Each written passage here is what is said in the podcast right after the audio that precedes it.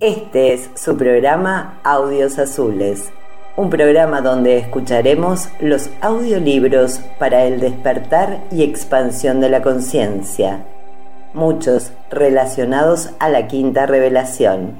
Esperamos lo disfruten. A continuación, presentamos la novela Abraham y Melquisedec. Autor Ángel Francisco Sánchez Escobar. Una producción en la voz de Ángela Gutiérrez.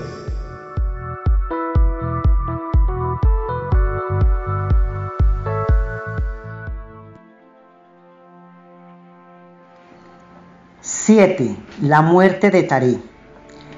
Tras ocho años de estancia en Aram, Abraham, su esposa Sara y su sobrino Lot estaban ya completamente decididos a ir a Salem. Se habían quedado en aquella importante ciudad del norte de Mesopotamia más tiempo del previsto por la repentina enfermedad de Taré y la insistencia de Nacor que había aducido la gran prosperidad y el poder que le depararía allí a toda la familia. No obstante, la muerte del patriarca, junto con la llegada del joven Harán elitita les había hecho recapacitar y tomar esa importante decisión por tanto tiempo pospuesta. Siempre le estarían agradecidos a Piles que había sabido conducir a la pequeña caravana sana y salva hasta Arán. Llegaron a comienzos de noviembre, bien pasado el mediodía. Unos grandes nubarrones presagiaban abundante lluvia. Por fin estamos aquí, había dicho el cartógrafo resueltamente cuando divisaron la ciudad en la distancia. Acampado unos días antes de seguir a Salem, pues buscaré un guía para que os acompañe. Yo también tengo que investigar en los fondos bibliotecarios de Arán para no despertar sospechas en los etitas y luego volver a Ur e intentar liberar a mi ayudante. Entre tanto, vosotros podéis aprovechar para abasteceros de lo necesario antes de continuar vuestro camino. Sus últimas palabras no sonaron muy convincentes, conociendo la actitud de Nacor y la tibieza de Abraham.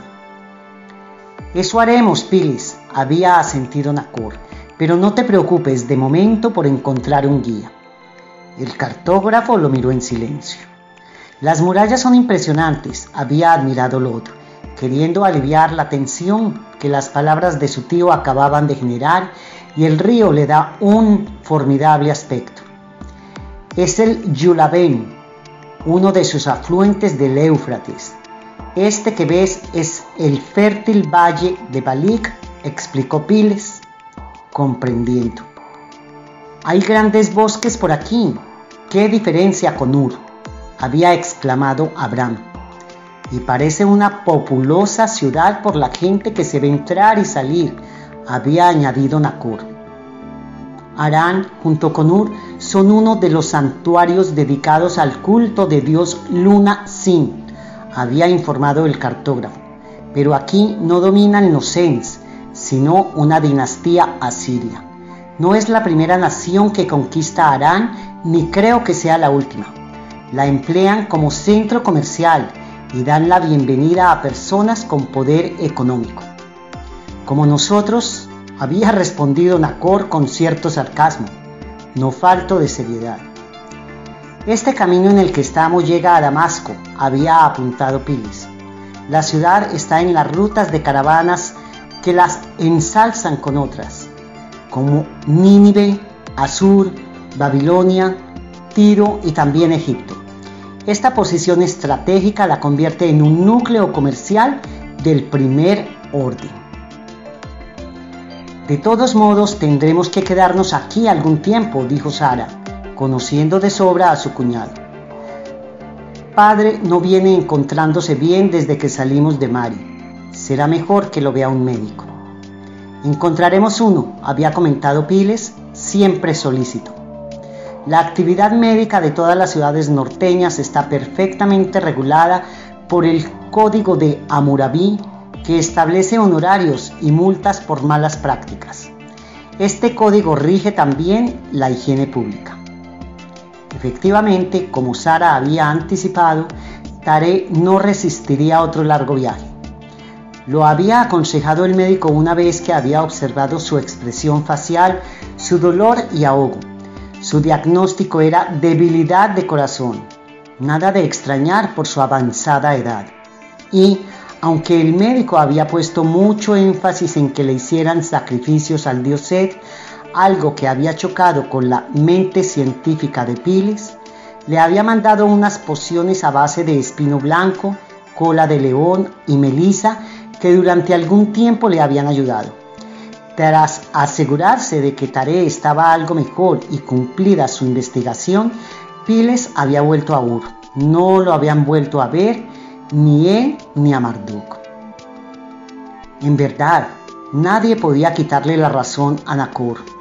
En ocho años de estancia en Arán, habían podido conseguir buenas tierras de labranza a pocos kilómetros de Arán, ganado y, en especial, bastante influencia en todo el entorno. Los Redums, que les habían protegido en el viaje desde Ur, eran expertos labriegos y les habían ayudado a elegir el mejor terreno para plantar trigo. Después, habían contratado a más manos de obra para los cultivos como para el cuidado de las ovejas y las cabras. Los templos eran grandes consumidores de ganado por sus muchos sacrificios a los dioses. Nacor tenía la idea de ampliar más y más la hegemonía de su clan familiar hasta incluso fundar una nueva ciudad. Deseaba dejar un buen legado a sus hijos. Pensaba incluso en tener una concubina para aumentar el número de descendientes. Abraham, a su vez, había seguido a su hermano en todos sus proyectos, pero a veces se preguntaba para qué necesitaba él tanto poder y fortuna si no tenía progenie. Taré, por su parte, cuya salud había ido deteriorándose progresivamente, comprendía las ambiciones de sus hijos y su posible legado, pero desde que habían llegado a Arán nunca había dejado de lamentarse interiormente por no haber sido más resuelto y haberles obligado a marchar a Salem. Su salud, no obstante, no se lo había facilitado. Estaba seguro ya de que nunca podría cumplir la promesa que le había hecho a Ovid. Muchas veces se lo había comentado confidencialmente a Abraham, Sara y a Lot que le habían prometido hacer el viaje algún día. Sin saber por qué, Sara nunca había dejado de albergar la esperanza de que el sabio de Salem la ayudaría con su esterilidad. Y se oponía rotundamente a que su marido se buscara una concubina a pesar de ser una costumbre muy generalizada. La invitación se había hecho efectiva a los dos hermanos pocas semanas después de la muerte de Taré, cuya pérdida aún no había podido superar la familia. Melquisedec había enviado a Harán, elitita, uno de sus discípulos, con un mensaje para Nacor y Abraham. Por respeto a su padre, el enviado había sido muy bien acogido. Sus palabras habían sido, venid a Salem, donde oiréis nuestras enseñanzas de la verdad del Creador eterno, y en la progenie iluminada de vosotros, ambos hermanos, será el mundo bendecido. Estas palabras encendieron las almas de Sara y Abraham, ya no solo por la promesa de la progenie de ambos hermanos, sino porque de repente les vino a la memoria todo lo aprendido con Ovid sobre el Creador eterno, el Dios único le prometieron que partirían lo antes posible. Lot estuvo igualmente de acuerdo, pero Nacor se negó a dejar sus planes, aunque compró a Abraham y a su sobrino sus partes de la herencia de Taré y de las posesiones logradas para que pudieran vivir en Canaán con soltura. Isca acababa de contraer matrimonio en Arán y tampoco quiso ir. En poco menos de un mes, a comienzos de octubre, estaban listos para partir. Pocos minutos antes de hacerlo, Abraham, mientras Nacor lo miraba silencioso, había destruido todos los dioses domésticos que habían traído con ellos desde Ur. Había llegado la hora de renunciar a ellos en favor del Dios único de Salem. Los hermanos se dieron un gran abrazo de despedida. Milcá, esposa de Nacor y hermana de Lot, los despidió con gran congoja, en especial de la joven Isca no sabía si se volverían a ver. Abraham, Sara y Lot con su esposa Edith y sus dos hijas se montaron en cinco grandes carros tirados por bueyes. Llevaban allí sus pertenencias junto con un buen número de sirvientes, rebaños y vacadas y salieron para ir a la tierra de Canaán. Por delante quedaba cruzar el Éufrates, el desierto de Siria por el oeste y algo después el Jordán, el río que baja, como le llamaban los lugareños, por la gran pendiente que formaba su curso desde el monte Hermón hasta su desembocadura en el Mar Muerto. Pero en otoño era menos caudaloso. Los tres tenían muchos retos por delante, pero Harán, el hitita, los guiaría. La ilusión, la esperanza y la memoria de su tan amado padre y abuelo les iluminarían el camino. Cuando salieron para Canaán, Abraham contaba con 56 años de edad, pero su ascendencia adanita le daba un aspecto joven y fuerte.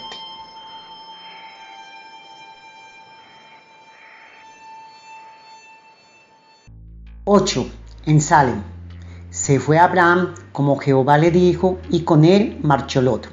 Ciertamente se bendecirán por medio de ti todas las familias del suelo. Génesis. Casi llegamos, dijo Harán de repente, satisfecho por haber finalmente llevado a cabo un importante cometido. Serían las cuatro de la tarde, algunas nubes venidas del mar grande oscurecían el cielo, pero no parecían traer lluvia, algo raro en esa época. Se había levantado viento que a rachas movía con fuerza las hojas de los pinos tan abundantes en las montañas de Judea. No obstante, era un aire demasiado caliente. El viaje había durado casi 20 días y en casi todo el trayecto se había visto a Abraham en algunos momentos temeroso, sin acabar de vencer su miedo casi obsesivo que ya había sentido en Ur y en otros momentos muy taciturno. Nunca, sin embargo, había cejado en sus sueños de ser un gran líder. En el fondo, tenía un carácter belicista, producto quizás de su antigua adoración a Baal, dios del sol y de la tormenta, al que había visto siempre representado sosteniendo un rayo y quien había derrotado a sus enemigos para erigirse como líder legítimo de todos los dioses. También para él había sido un hijo de fertilidad, aunque nunca le había dado el hijo que deseaba. En su ansiedad, varias veces le había preguntado a Harán elitita por las razones que habían llevado a Maquiventa a elegir a su familia para difundir sus enseñanzas, pero la única respuesta que había recibido de él había sido, no lo sé, lo siento, pregúntale a él en cuanto lo veas, él te dirá lo que necesitas saber. Efectivamente, ya estaban a poca distancia de Salem y, con ello, había aumentado la inquietud de los viajeros de la caravana. Con la agitación del viaje casi no habían tenido tiempo de pensar en lo que todo ello representaba.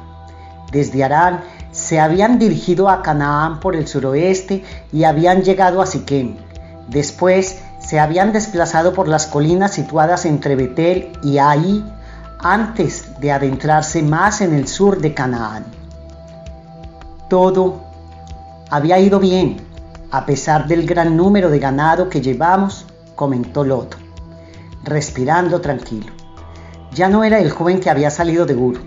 Es cierto que veníamos preparados y bien provistos de comida y agua suficientes, pero podrían haber surgido complicaciones.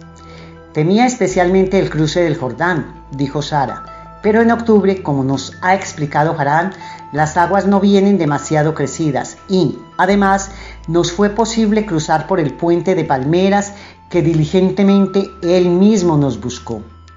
Y sin duda, gracias a Él, atravesamos con total seguridad el desierto de Siria, quizás la parte más arriesgada del viaje, comentó de nuevo Lot. Verdad, la zona del noroeste por la que os he llevado, aunque desértica, tiene estepas y zona de hierbas fértiles para alimentar a vuestro ganado, dijo Elitita. Y aunque escasos, hay algunos torrentes naturales. Los localicé para vosotros cuando fui a Aram, aunque la verdad es que me ha costado encontrarlos más de lo que esperaba. ¿Tan seguro estábamos de que íbamos a venir, Harán? manifestó Abraham sorprendido. El sabio de Salem, aunque muy respetuoso de la voluntad humana, estaba casi convencido de que yo no volvería solo. Ese hombre es verdaderamente sabio, lo reconozco. También mandó a Ovid a predicar a Ur para intentar encontrarnos. Y te mandó a ti, que supiste enseguida de nuestro paradero en Arán. Tengo grabadas tus palabras en mi mente. Venid a Salem, donde oiréis nuestras enseñanzas de la verdad del Creador eterno, y en la progenie iluminada de vosotros, ambos hermanos, será el mundo bendecido. Y la recuerdo también porque soy yo el único en acudir a Salem. Como has podido comprobar, a mi hermano Nacor no le interesan las cosas religiosas, sino las materiales y el poder. Él sí tiene progenie, pero mi esposa Sara es estéril. Quizá él no cuenta con eso. Melquisedec no es como nosotros, Abraham. Él sabe lo que dice y por qué lo dice. Su gran sabiduría y comprensión y el hecho de que no parece envejecer hace que se le considere alguien divino, aunque se niega a que se le identifique como tal, expresó con cierto misterio, no exento de gran admiración. Yo sí creo que es un ser celestial.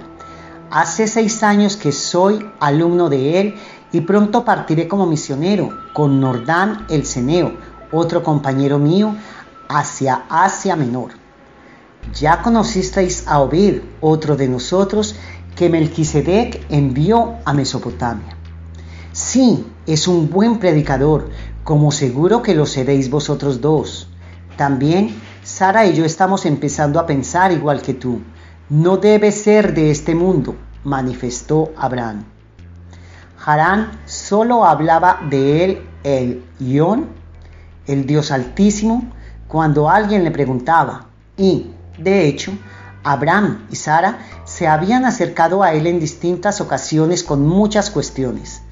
El discípulo de Maquiventa, consciente del crucial papel que Abraham y Sara tendrían en el futuro, les había revelado verdades profundas e incluso les había hablado de la constitución del universo local y de los seres celestiales que lo habitaban.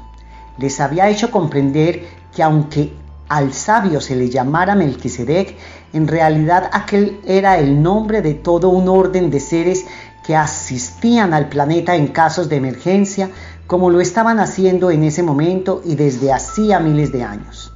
Sara siempre era algo más receptiva que Abraham, pero ambos estaban asimilando poco a poco estos conceptos tan extraños para ellos. Entonces, ¿Salem está en aquella colina? interrumpió Lot, algo agitado por la excitación. Sí, efectivamente. Podéis ver su inmenso campamento de tiendas desde aquí, explicó Harán. En poco más de 10 años, el sabio de Salem ha logrado un gran número de seguidores. Algunos viven allí permanentemente, otros se desplazan normalmente los sábados. Por este camino, dijo señalando al lugar, se accede fácilmente a la cumbre de la colina. No obstante, antes de subir a Salem, Abraham y Lot le pidieron al joven que les buscara un lugar seguro para ellos y su ganado entre aquellas mismas colinas. Y él los llevó a un monte bastante bien situado con una amplia altiplanicie en su cumbre. Abraham, Lot, creo que este es un sitio ideal, les dijo. Tenéis Betel al occidente y hay al oriente, y está, como veis, muy cerca de Salem. Hay un torrente próximo, aunque este año parece no manar abundante agua y está naturalmente protegido por rocas. Desde aquí con los hombres que habéis traído, os será fácil defenderos de los ataques por sorpresa de los asaltantes del norte. En esta época, los hititas, asirios, filisteos y otros grupos saquean constantemente las tribus de Palestina central y del sur. Construiremos una especie de fortaleza, expresó Abraham, animoso y desde aquí haremos peregrinajes frecuentes a Salem para conocer más a fondo las enseñanzas del sabio. Estupendo, observó Lot. Plantemos aquí nuestras tiendas. Y así lo hicieron entre todos, una vez que encendieron las hogueras. Me tengo que despedir ya de vosotros, es de noche ya. Gracias, Harán, por la gran ayuda que nos has dado. Se nota que en ti vive ese espíritu del que hablas tanto, dijo Abraham. Todo sea por el Elión. Os mandaré recado de Melquisedec en cuanto hable con él. Justo a la semana siguiente, ya casi al anochecer, vino un enviado de Maquiventa. El campamento estaba prácticamente organizado, pero estaban construyendo un grueso muro de piedra alrededor. El Altísimo esté con vosotros, dijo a forma de saludo. Me llamo Amdón y vengo de parte del sabio de Salem. Hola, Amdón, el Elión esté también contigo, respondió Abraham que se había acercado al caminante. Estábamos esperando a Harán. No ha podido venir, está en la escuela de misioneros terminando de preparar su inminente viaje. Venía para llevarte a ti, Abraham, a la presencia del sabio. Abraham enseguida se preparó y en menos de una hora, Amdón lo dejó en la entrada de la tienda de maquiventa que ya lo esperaba fuera. Me alegro que el Altísimo os haya guardado en el viaje y que te haya traído por fin a mí, dijo dándole un fuerte abrazo. Llevo años esperándote, Abraham. Abraham se sintió estremecido al oír aquellas palabras, en perfecto arameo, de aquel hombre vestido de sacerdote que le transmitía una calma jamás antes experimentada ante otra persona. Gracias, Melquisedec. Yo también he deseado durante mucho tiempo encontrarme contigo, pero han sucedido muchas cosas desde que salimos de Ur. Pronto también veré al resto de tu familia, le dijo mientras lo hacía entrar en la tienda. Pero quería verte antes a ti. Sé que tienes algunas preguntas. Cierto, me he preguntado muchas veces por qué nos elegiste a nosotros entre tantas familias como hay en toda Palestina y en Mesopotamia. Tu familia fue elegida, en este caso tú o tu hermano, para mantener viva la verdad de un solo Dios, a diferencia de muchas deidades. Pero recae sobre mí una gran responsabilidad para lo que no sé si estoy preparado. Lo estarás, seguro que sí Realmente, mi actuación en este planeta y, en particular en Palestina, se basó realmente en la idea de establecer contacto con alguna familia humana que personificase unos potenciales de liderazgo. Continuó Maquiventa. Pero habría muchas familias en las mismas circunstancias, indicó Abraham. No sé si podrás entenderme todo lo que te voy a comentar ahora. En el trayecto, Harán nos ha explicado muchas cosas sobre ti y tu misión, dijo Abraham. Y poco a poco estoy llegando a comprender muchas cosas. Adelante, por favor. Pues bien, el momento de mi encarnación como uno de vosotros, siguió Maquiventa, había numerosas familias en la tierra también preparadas para recibir las doctrinas de Salem como lo estaba la vuestra. Al oeste y al norte de estas tierras existían familias igualmente dotadas entre la raza roja, la amarilla y descendientes de los anditas. Si bien estaban dispersos en poblaciones no tan favorablemente situadas como lo está Palestina, en la costa oriental del Mar Grande, y tu familia estaba a no mucha distancia de aquí. ¿Por qué Palestina? Permíteme que te pregunte. Palestina está situada en un punto estratégico respecto al comercio, a las vías de comunicación y a la civilización del mundo. Así se difundirían más rápidamente nuestras enseñanzas. No hubiese sido lo mismo en Egipto, China, la India o las tribus del norte. Nosotros éramos politeístas, mi hermano Nacor aún lo es, y a mí me resultó muy difícil creer en el Dios Altísimo. La mayoría de estas otras familias también adoraban a más de un Dios. Te digo que elegirte a ti no ha sido fortuito y las circunstancias se han rodeado para que seas tú y no tu hermano. Durante algún tiempo mis compañeros Melquisedecs habían estado observando a tus ancestros de importante descendencia danita y nodita y aguardaban esperanzados el nacimiento en alguna generación de descendientes que se caracterizaran por su inteligencia, iniciativa, sabiduría y honestidad. Y en todos los sentidos, vosotros los hijos de Taré, tu padre, cumplíais estas expectativas. Ojalá que hayas elegido bien. Muchas veces soy un hombre dubitativo y temeroso. Pero, por otro lado, mi esposa Sara es estéril. El conocimiento que nos impartas se perderá en una sola generación. Tu esposa no es estéril, le respondió Maquiventa con firmeza. Ve ahora y cuéntaselo a Sara. Ella siempre ha sabido confiar en mí. Sí, desde que oyó a Ovid. Me gustaría que vinieses junto a tu familia para oír mis enseñanzas y así te vas instruyendo en los caminos de Dios. Pero tómate tu tiempo, añadió Maquiventa, conociendo el corazón de Abraham. Ven cuando estéis completamente instalados. Aquella noche, cuando Abraham volvió a su campamento, volvió distinto. A través de la antorcha que le iluminaba el camino, se podía ver su rostro, asombrado, perplejo. En cuanto llegó, se lo comunicó a todos, y Sara en especial sintió una gran alegría en el corazón. Si bien, a pesar de la insistencia de Sara, Abraham tardó casi tres meses en aparecer por allí, siempre aduciendo que tenían que terminar el muro y atender las ovejas, y cuando lo hizo fue solamente acompañado de su sobrino Lot y para despedirse durante un tiempo. Llegaron a la carpa casi al final de la predicación de Maquiventa. Habían tardado en decidirse a marcharse, pero ya estaba todo hecho y no les quedaba otra alternativa. Incluso Sara había accedido. Maquiventa había hablado aquel día de la misericordia de Dios, de la salvación, del favor divino por la fe. Desde la entrada de la carpa le oyeron decir, Orará a Dios y obtendrá su favor, verá su faz con júbilo, y Él restaurará al hombre su justicia divina. Es clemente para el que se arrepiente y dice, que lo libra de descender al sepulcro, que hay redención en él.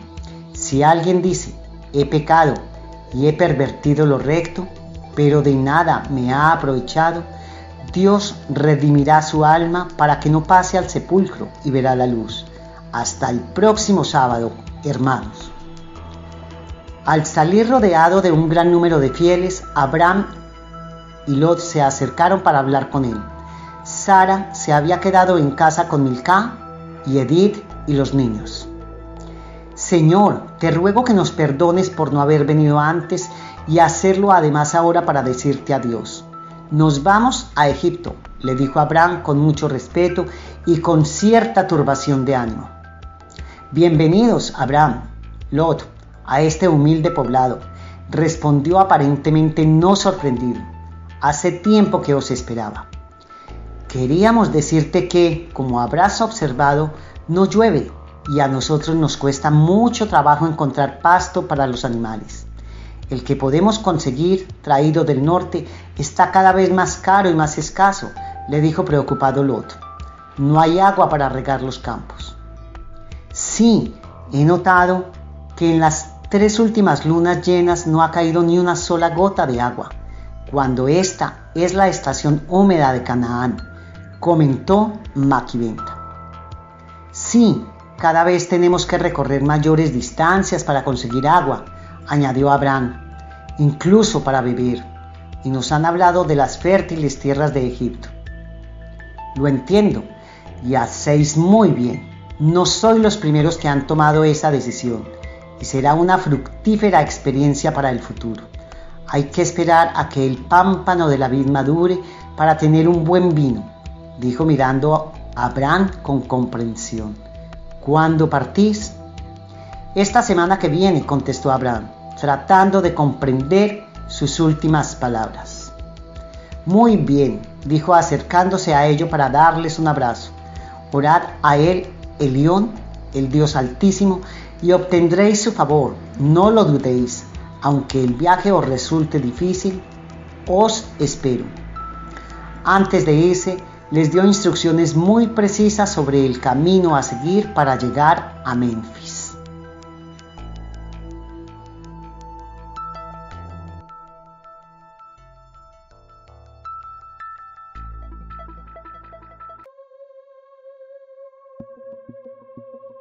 Nueve.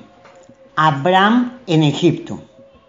Hubo entonces hambre en la tierra y descendió Abraham a Egipto para vivir allí porque era mucha el hambre en la tierra. Génesis. Como a media mañana llegaron por fin a Itaúi, cerca de Memphis, en el sur del fértil delta del Nilo. Amenemat I había erigido allí su trono trasladando la capital de Egipto desde Tebas.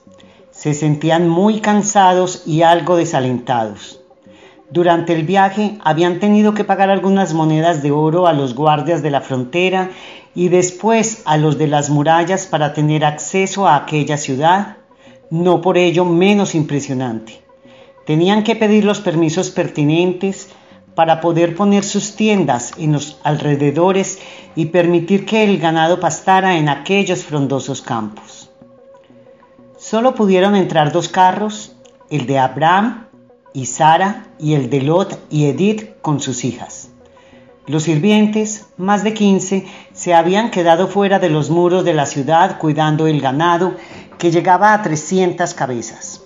Algunos vendedores, aprovechándose de estas eventualidades, no eran los primeros que venían huyendo de la falta de lluvia de las naciones vecinas. Les habían vendido pastos a precios altos, aunque no tanto como en Canaán. Los demás sirvientes, casi veinte, se habían quedado en Salem, protegiendo su incipiente campamento de ataques imprevistos. No sé si ha merecido la pena venir, comentó Sara, sin que su extraordinaria belleza se hubiese resentido por el penoso viaje, pero reconozco que es una capital majestuosa. Se respira, además, la brisa del Nilo. Nos hacía falta tras la aridez que hemos presenciado y sufrido. Recorrían una amplia avenida que dividía la ciudad de norte a sur y desembocaba en una gran plaza donde estaba el Palacio Imperial y las sedes administrativas que estaban abiertas a aquellas horas. Los mismos guardias les habían indicado el camino. Al entrar habían visto, cerca de la muralla, muy bien alineadas, multitud de casas de adobe y ladrillo de estructura cuadrangular y de diferentes tonalidades que las clases más bajas habitaban. Si bien cuando tomaron la calle central quedaron impresionados al ver tantas casas nobles y grandes esfinges de dioses y del faraón. La ciudad tenía una estructura alargada perpendicular al río.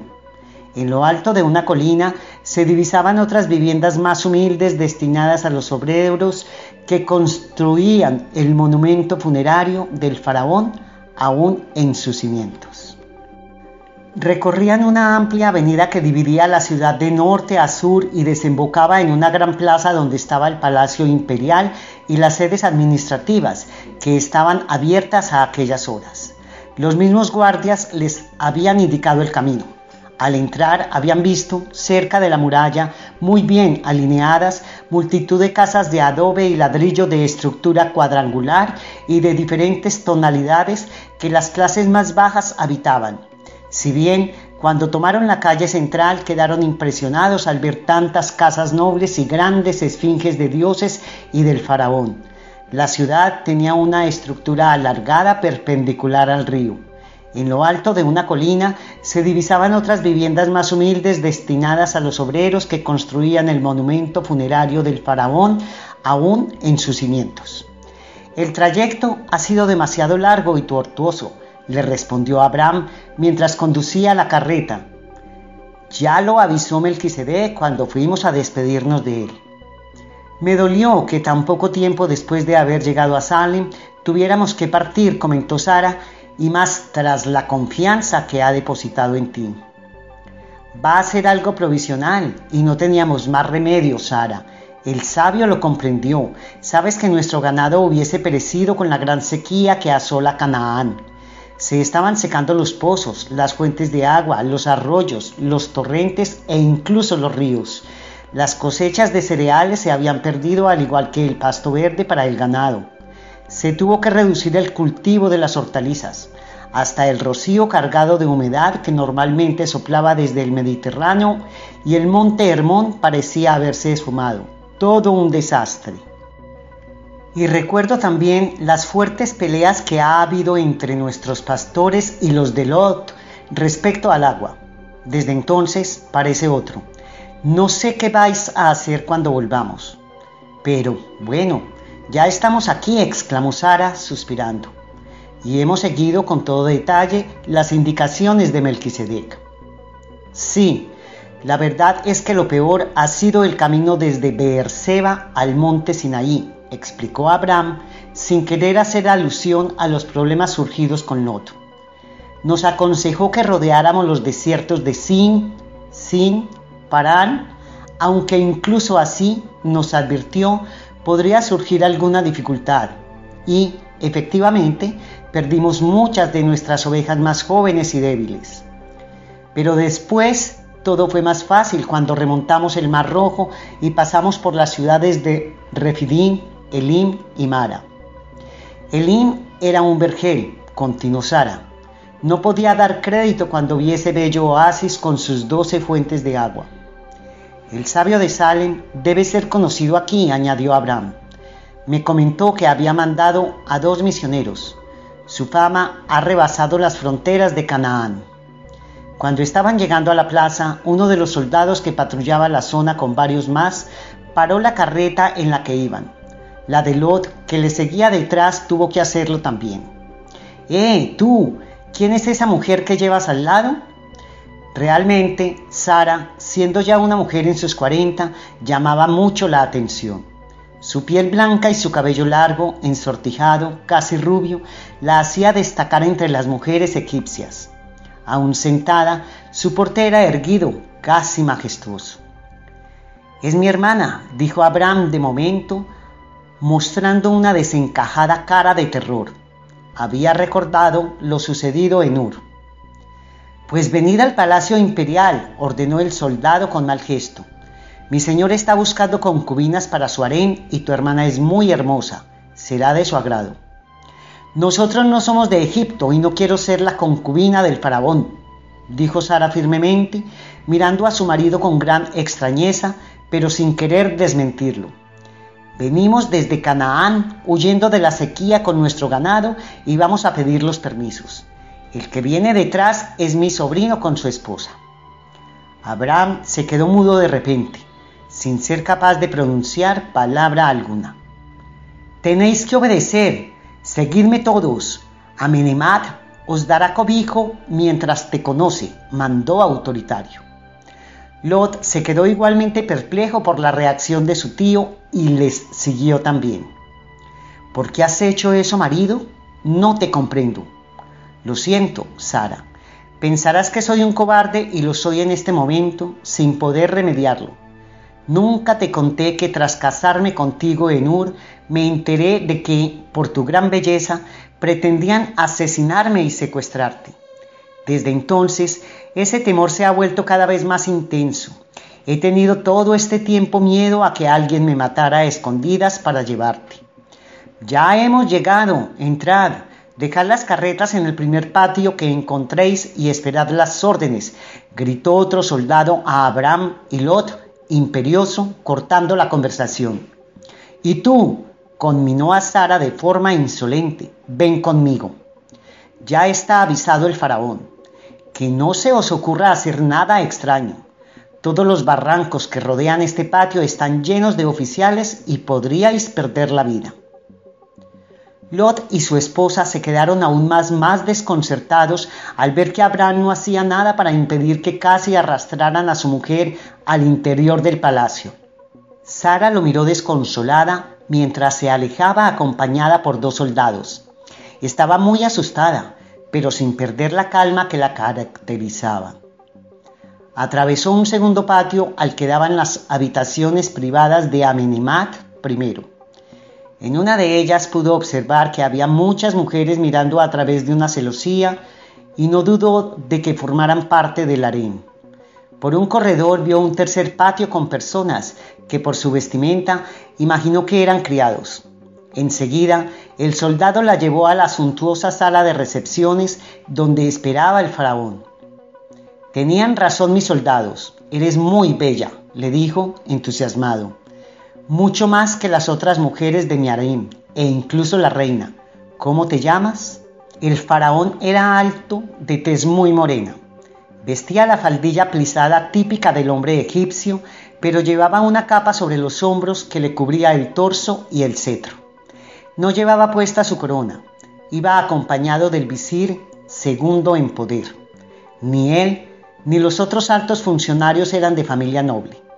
Al no ser el emperador de linaje real y estar recibiendo una fuerte oposición por parte de los nobles egipcios, no había permitido que ninguno de ellos habitase en el palacio. Se había rodeado mayormente de grupos de mercenarios tanto nacionales como extranjeros, entre los que había libios, asiáticos, nubios, mesopotámicos y chardanas, cuya fidelidad y valentía habían demostrado suficientemente en las batallas. Me llamo Sara, hija de Tare de Ur, y no he venido para ser parte de tu harén, le dijo con gran interés y dignidad. El visir, que estaba de pie al lado de Amenimat, la miró extrañado, pero no dijo nada. Me gusta, Sara. Eres guapa y de carácter. No te voy a dejar ir, dijo despóticamente.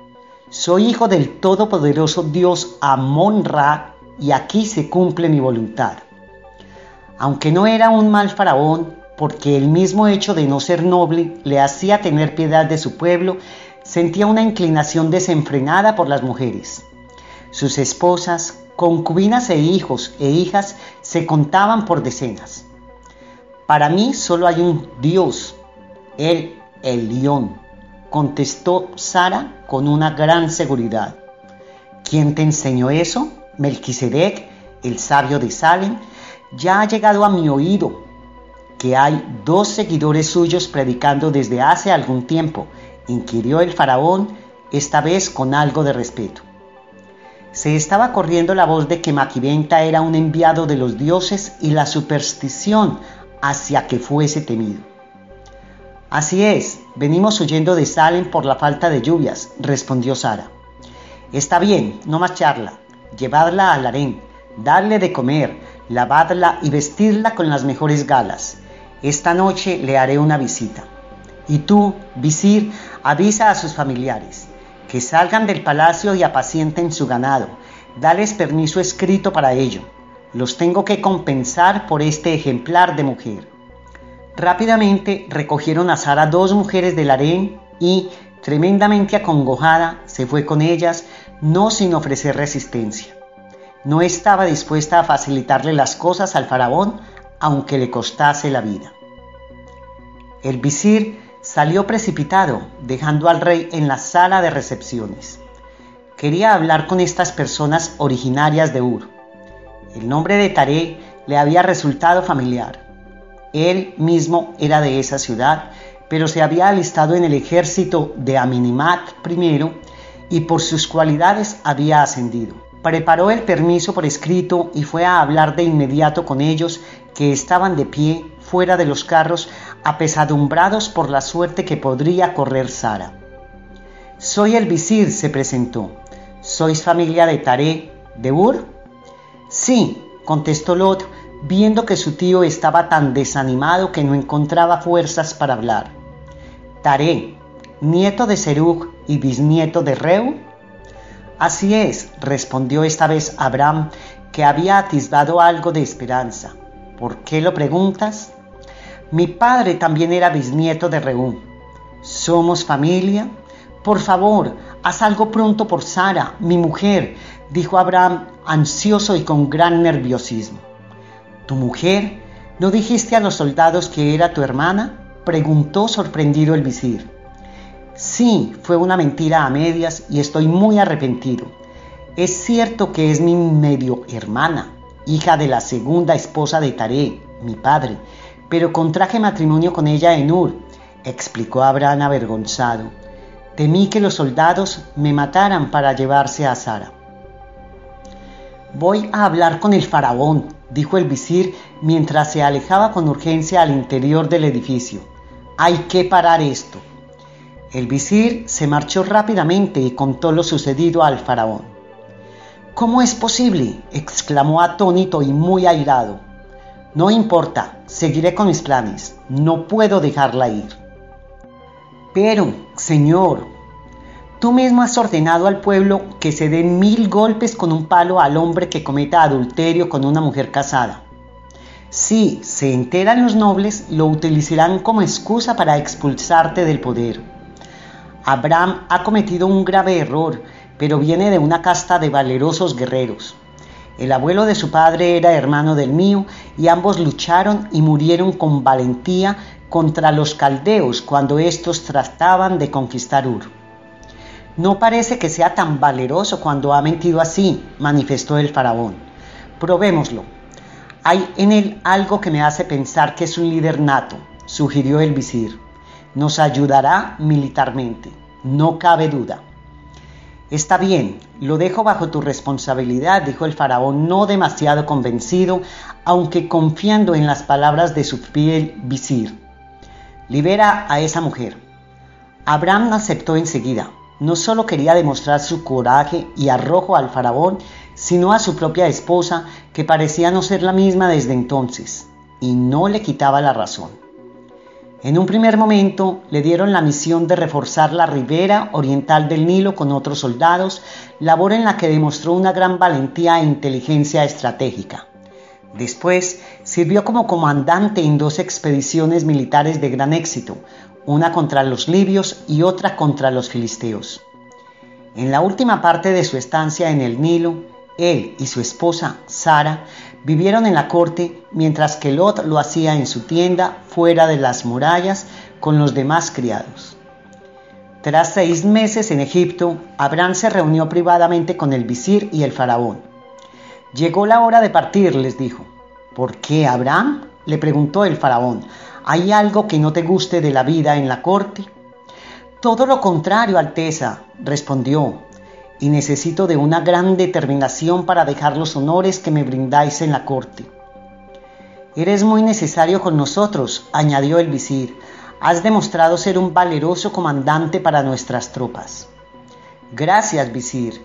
Lo que más me apremia no es que por fin la lluvia haya aparecido en Canaán tras tanto tiempo, sino para retomar una labor espiritual comenzada con Melquisedec. Nunca os he querido hablar de este tema, porque ni yo mismo he estado hasta ahora seguro de lo que quería hacer, explicó. Pero ahora estoy convencido de que debo volver. El sabio de Salem me eligió para difundir su causa espiritual. Abraham contó toda la historia desde la llegada de Ovid a Ur y su desplazamiento hasta Arán y luego a Salem. Te comprendo, Abraham, intervino el faraón. Hasta en Egipto se venera a ese hombre que enseña la existencia de un solo Dios, el Elión, del que tu esposa Sara nos ha hablado algunas veces. Y aunque te vamos a echar de menos por la valentía que has demostrado tras aquellos primeros días oscuros, te animo a que vuelvas a Salem y que ese vuestro Dios os acompañe. Abraham se quedó algo abrumado al recordar aquel episodio cuando mintió ante su esposa por temor a morir. Seguramente nos volveremos a ver, dijo dándoles un respetuoso abrazo. A los dos días abandonaron Egipto y al hacerlo recibió parte del botín de las campañas militares. Abraham regresaba siendo un hombre muy rico en plata y oro y en ganado. Y todos se encaminaron de regreso a Canaán, al campamento entre Betel y Ai que habían dejado a buen recaudo. El viaje sería muy largo. Volvemos, Sara. No sé si alguna vez podrás perdonarme, dijo Abraham mirándola con el inmenso cariño que sentía por ella. Melquisedec nos ha enseñado a perdonar, ¿no? Lo intentaré. Pero ya nada parecía que iba a ser igual para él. Abraham había probado lo que era la vida militar y quería ser el líder que su naturaleza le impulsaba a convertirse. Durante el camino de regreso de Egipto, una noche, habiendo plantado las tiendas, Abraham habló con su sobrino en presencia de las mujeres de ambos. Tengo que decirte que mis pretensiones es llegar a ser rey de Canaán, dijo con vehemencia. Quiero someter a todas las tribus y ponerlos bajo el mandato de Salim. Sara y Edith se miraron desconcertadas al oírlo hablar así. Pero esa no es la voluntad de Melquisedec, interrumpió Sara. Su cometido y el que te ha encargado a ti es espiritual. Salem será al mismo tiempo fuerte y la protegeremos de ataques para que no haya interrupción en la misión del sabio, le contestó. Yo no puedo seguirte en esas ambiciones militares, tío, expuso buscando el asentimiento de su esposa. No tengo aprecio por la vida militar. Además, tú tienes oro y puedes pagar a muchos hombres y hacerte fuerte entre las tribus. Sí, aunque de momento seguiremos con el ganado. Lo consultaré con Melquisedec. Es lo mejor, aconsejó Sara. Y siguieron su viaje hacia su asentamiento entre Betel y Ai. A lo lejos se veían grandes nubarrones. Las primeras lluvias no tardarían en caer.